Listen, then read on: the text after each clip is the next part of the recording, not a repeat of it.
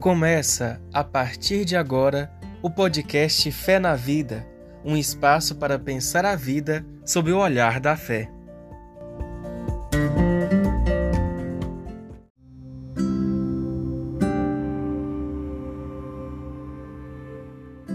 Olá, eu sou o Rodrigo Oliveira Silva e esse é o nosso podcast Fé na Vida. Estamos aqui hoje com a professora Solange Maria do Carmo biblista e doutora em teologia da praxis cristã. Seja muito bem-vinda, Sol, a esse nosso encontro, a esse nosso bate-papo. Ei, Rodrigo, tudo bem? Que bom estar aqui com você. Um olá também, não só para você, mas para todos os nossos ouvintes do podcast Fé na Vida e todo mundo que acompanha o Fique Firme. Uma alegria estar aqui, viu? Para mim também, Sol. Sol, nosso tema hoje é a Bíblia, especialmente a linguagem bíblica. Uma coleção de livros tão diversa quanto a Bíblia, com livros escritos por diversas pessoas, em épocas diferentes e com interesses e contextos também diversificados. Pode gerar polêmica na interpretação, inclusive como resultados equívocos perigosos em nome de Deus. Vamos começar com perguntas básicas. Quantos livros tem na Bíblia e em que língua esses livros foram escritos? Rodrigo, muito obrigada por conversar comigo sobre o tema da Bíblia. Eu sou realmente apaixonada pela Sagrada Escritura e é uma paixão que vem desde os 16 anos, quando eu conheci a Bíblia. A Bíblia é, sim, uma coleção muito diversa, com muitos livros livros diferentes, cada um num gênero literário, cada um escrito numa época, cada um escrito por um grupo de pessoas ou por algumas ou uma pessoa, né? E com interesses realmente muito diversificados. É claro que isso dificulta a interpretação, você tem razão, pode gerar inclusive equívocos perigosos, como é o caso do fundamentalismo bíblico. Então, você me pergunta quantos livros tem na Bíblia, em que língua esses livros foram escritos. Primeiro, Rodrigo, a gente tem que especificar de que Bíblia que nós estamos falando. No caso, aqui vamos falar da Bíblia Católica. A Bíblia Católica tem 73 livros, 46 no Antigo Testamento e 27 no Novo Testamento. Mas não existe só a Bíblia católica. Aqui mesmo, entre nós, nas nossas mãos, nós temos a Bíblia protestante, com sete livros a menos do que a Bíblia católica. A Bíblia protestante não contém sete livros, uma coleção de sete livros chamados livros deuterocanônicos. São aqueles livros que foram canonizados depois só fazem parte dos livros da Bíblia protestante os protocanônicos. A Igreja Católica não. Ela aceitou os, os protocanônicos e os deuterocanônicos. Mas não existe também só a Bíblia Católica protestante. A Bíblia Católica protestante, tal como elas existem hoje, elas já foram baseadas em outras Bíblias do Antigo Testamento a chamada Bíblia Hebraica, ou Tanakh, e a Bíblia grega, também chamada de Septuaginta, ou Bíblia dos 70. A primeira de todas elas é a Bíblia Hebraica, ou a Tanakh. Tanakh é uma sigla T de Torá, N de Nebiim e K de Ketubim. Então, são três conjuntos de livros que formam a Bíblia Hebraica. Ao todo, são 39 livros. E depois esses livros foram traduzidos para o grego e na tradução eles receberam alguns acréscimos. Então entraram outros livros na Bíblia é, é, hebraica e ela se tornou na Bíblia grega e ela se tornou então uma outra coleção diversificada. Ora, veja só, então nós temos pelo menos quatro tipos de Bíblia: a Bíblia hebraica, com 39 livros do Antigo Testamento, a Bíblia grega, com os 39 livros do Antigo Testamento, mais alguns livros que já foram escritos direto em grego. Então, no mínimo aí 46 livros, porque recebeu os livros protocanônicos. Depois, nós temos a Bíblia católica, que seguiu a Bíblia grega e acrescentou os 27 livros do Novo Testamento e a Bíblia hebraica, a Bíblia protestante, que seguiu a Bíblia hebraica do Antigo Testamento com os 27 livros do Novo Testamento.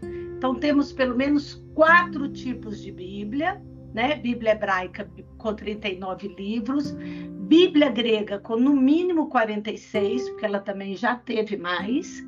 Depois, Bíblia católica com 73, Bíblia Protestante com 66.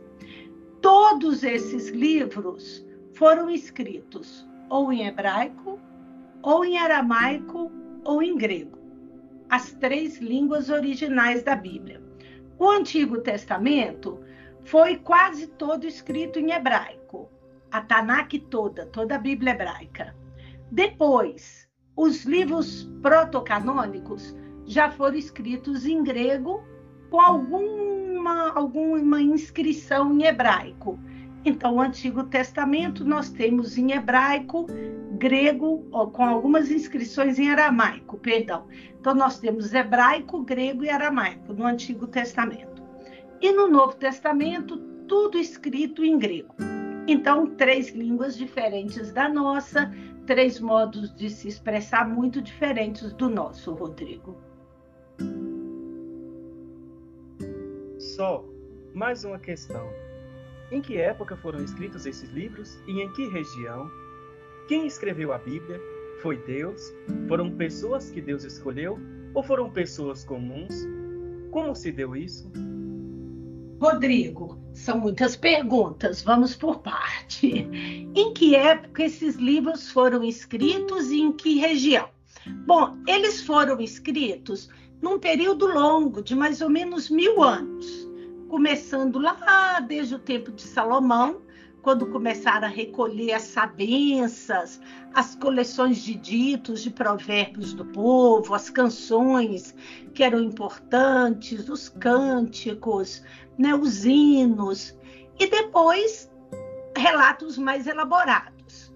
E só terminou de ser escrito no final, esses livros só terminaram de ser escritos no final do primeiro século da era cristã, ou melhor, em torno do ano 100 depois de Cristo.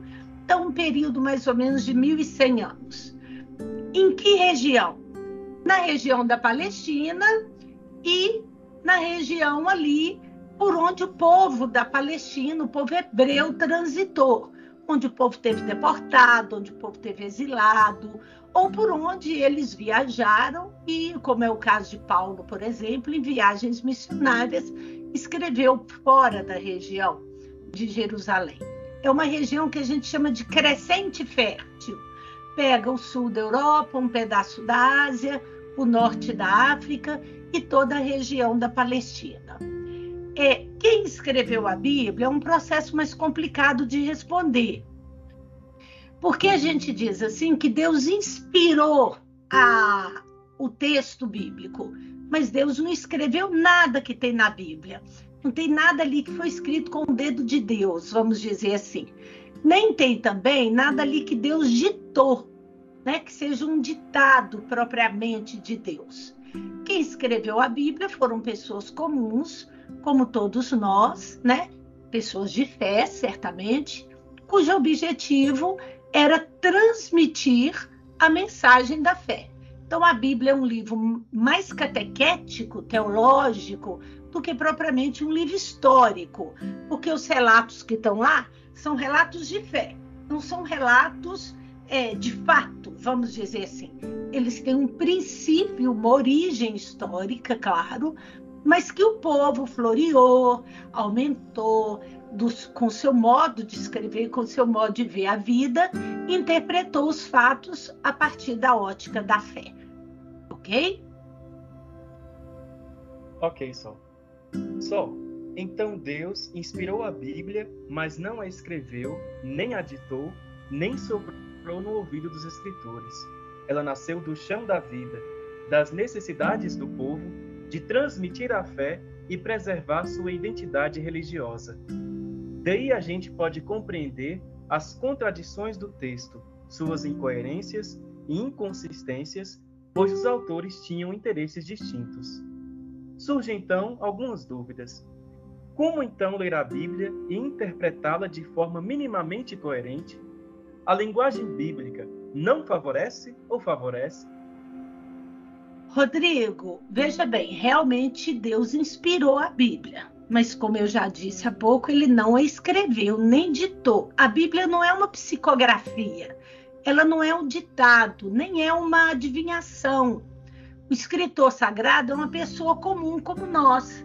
Ele simplesmente sentiu uma moção interior que a gente fala, ou melhor, um movimento do espírito, um movimento de Deus nas entranhas da sua consciência, do seu coração, do seu ser e ele se sentiu motivado a transmitir a experiência da fé. Então, tudo nasceu do chão da história, das necessidades reais do povo, né? Por isso, em cada época, as necessidades é, são diferentes. Por exemplo, quem está em pleno deserto, a necessidade é uma. Quem está no exílio na Babilônia, a necessidade é outra. Quem está na corte, no tempo da monarquia, a necessidade é outra.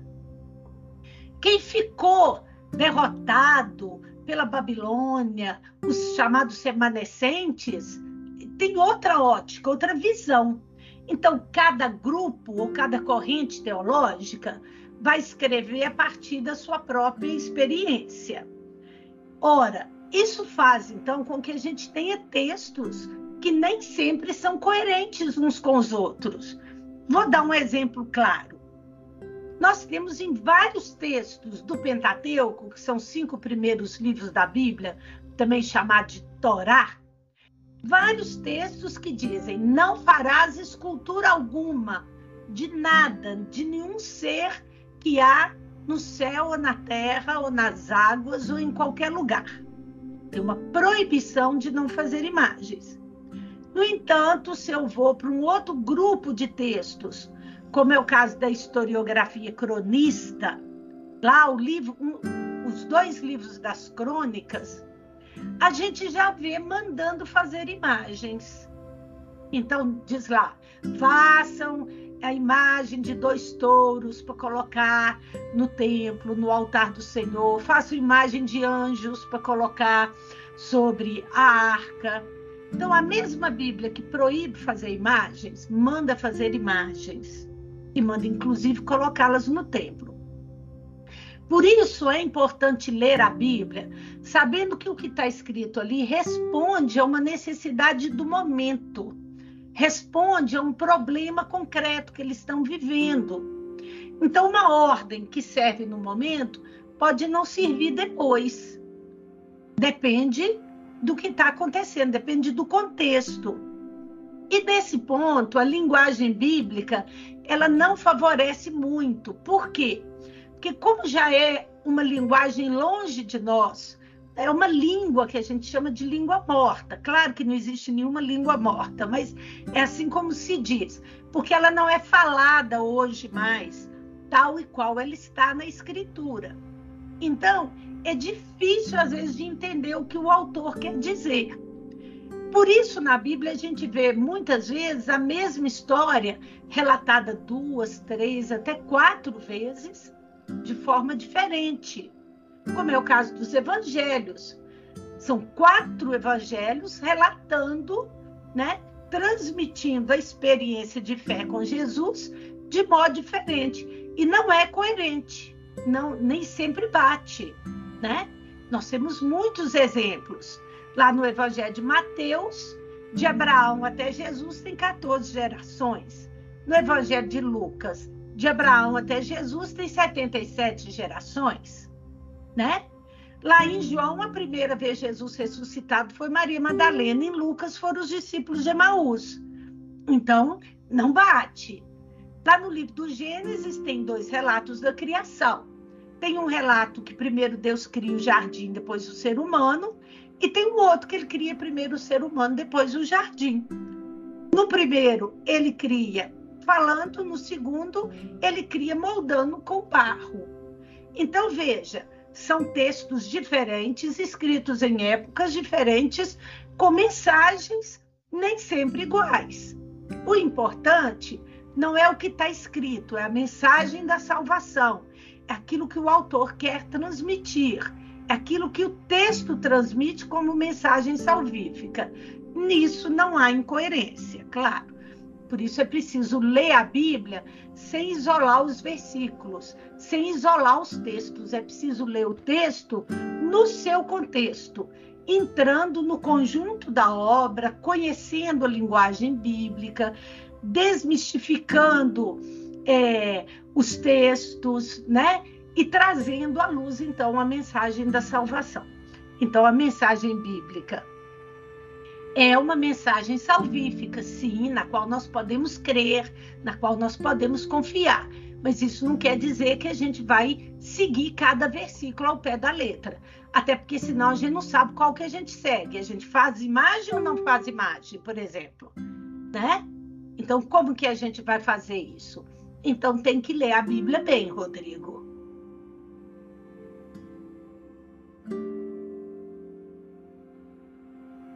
Sol, quais as particularidades da linguagem bíblica? É uma linguagem próxima da nossa ou tem suas especificidades? Rodrigo, não é uma linguagem muito próxima da nossa. Primeiro é outra língua. São três línguas distintas: hebraico, aramaico e grego. Então já começa por aí. São línguas que nós hoje não falamos, que nós normalmente não sabemos. O cidadão comum, o católico comum, o crente comum, não sabe essas línguas. Nós temos acesso só às traduções, não é isso? E segundo, além de ser uma língua diferente, é uma linguagem diferente. O que, que é uma linguagem? Uma linguagem é o jeitão da língua, é o modo da, da língua ser escrita, é o modo da língua funcionar é, é a dinâmica interna da língua. Então, essa linguagem não é próxima da nossa, ao contrário, ela é bem diferente da nossa, ela tem muitas especificidades. Por exemplo, nossa linguagem é muito abstrata. O que, que quer dizer isso? Nós somos herdeiros da filosofia grega. Então, nós gostamos de especular, nós gostamos de tecer comentários, de fazer é, longas especulações, tá certo? Tudo de uma forma muito abstrata. No entanto, o povo da Bíblia tem uma linguagem muito concreta. Eles não sabem especular assim como nós. Eles têm outro modo de dizer. Vou dar algum exemplo. Por exemplo, né, vamos pensar aqui. Quando o povo da Bíblia quer dizer que Deus nos convida para comunhão com Ele e que essa comunhão com Ele gera felicidade, então a Bíblia diz que Deus nos convida para um banquete. Aí nós temos vários textos bíblicos que falam isso. Vinde, vinde comer leite, mel, manjares sem pagar, né? Todos vós que tendes sedes, vinde. Ou lá nos evangelhos, o rei preparou um banquete, mandou convidar o povo, etc. Né? E nós temos diversas expressões bíblicas que falam do banquete como símbolo da felicidade da comunhão com Deus. Por exemplo, quando a gente vai falar da proteção de Deus, a Bíblia diz: Deus é nosso rochedo, em vez de dizer Deus é nosso protetor. O rochedo sob o qual nós nos abrigamos, né? Aquela rocha firme. Tá vendo como eles usam uma expressão concreta, uma rocha. Ao invés de falar Deus, ele me protege, normalmente fala ele é meu rochedo. E às vezes usa expressões que a gente até já desconhece. Por exemplo, fala Deus é o chifre da minha salvação. Nossa, Deus é o chifre Naquele tempo, chifre era símbolo do poder, da força, né? Um animal com longos chifres ameaçava, amedrontava. Então, Deus é o chifre da minha salvação, quer dizer, Deus é o poder que me salva. Deus é a força que me salva. A igreja, muito sabiamente, no caso do chifre, ela já trocou, porque ficava meio complicado dizer que Deus é o chifre. Ninguém entenderia. Mas veja, linguagem bíblica é uma linguagem muito específica. Ela tem recursos muito próprios, como paralelismos, como antropomorfismos, como números, como nomes. Ela tem é, metáforas, ela tem parábolas, ela tem hipérboles, ela tem muitas comparações, ela tem muitas expressões que são diferentes das nossas.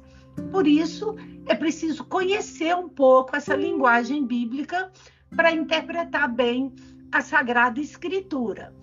Você vai falar, ah, mas a gente não conhece. Como que a gente vai fazer? Bom, a primeira coisa é não ler a Bíblia com tanta ingenuidade. Como se tudo que tivesse escrito lá fosse exatamente um ditado de Deus, como se Deus tivesse ditado por palavra por palavra. Não é verdade. A Bíblia nasceu da realidade do povo, inspirado por Deus, é claro, né? Porque Deus é quem nos moveu a essa experiência com Ele, e inclusive a experiência de registrar essa experiência religiosa, essa experiência de fé, né?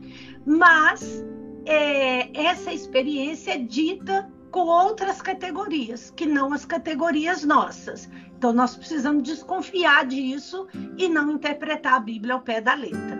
É a primeira coisa importante, ok? Ok, Sol. Nosso tempo vai findando. O assunto é bastante curioso. Vamos fazer outros podcasts sobre essa temática? Uai, Rodrigo, vamos sim. Meia hora passa rápido, né? Nosso podcast fica curtinho quando é um tema que a gente gosta. No instantinho, quando a gente começa a falar da Bíblia, o tempo voa. Quem sabe aproveitamos esse mês de setembro para a gente falar um pouco mais sobre a Bíblia e sobre a importância de conhecer a linguagem bíblica. Eu topo sim, viu? Acho que vai ser muito útil para os nossos ouvintes. Tenho certeza de que será assim e bastante entusiasmado com esse tema que dá muito o que falar e o que refletir também. Sol, muito obrigado por estar conosco nesse podcast. Foi novamente um prazer bater esse papo contigo. Um abraço a ti e a todos os ouvintes que nos acompanham. Deixe agora um último recado, as palavras que nossos ouvintes possam degustar e sentir esse gostinho de quero mais para os próximos episódios. Muito bem, você que nos escuta, fique conosco, fique firme, fique conosco nesses próximos podcasts. Vamos tentar esclarecer algumas dúvidas sobre a Bíblia, vamos falar sobre a linguagem bíblica e tomara que você se apaixone pela Bíblia como eu me apaixonei, que é um, um livro maravilhoso, uma mensagem de Deus maravilhosa que traz vida para nós. Muito obrigada a todos vocês que ficaram conosco, obrigado, é, Rodrigo, e até a próxima, então, se Deus quiser.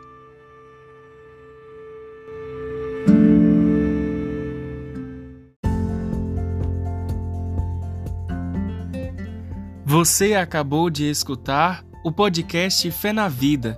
Muito obrigado pela companhia e te esperamos no próximo episódio.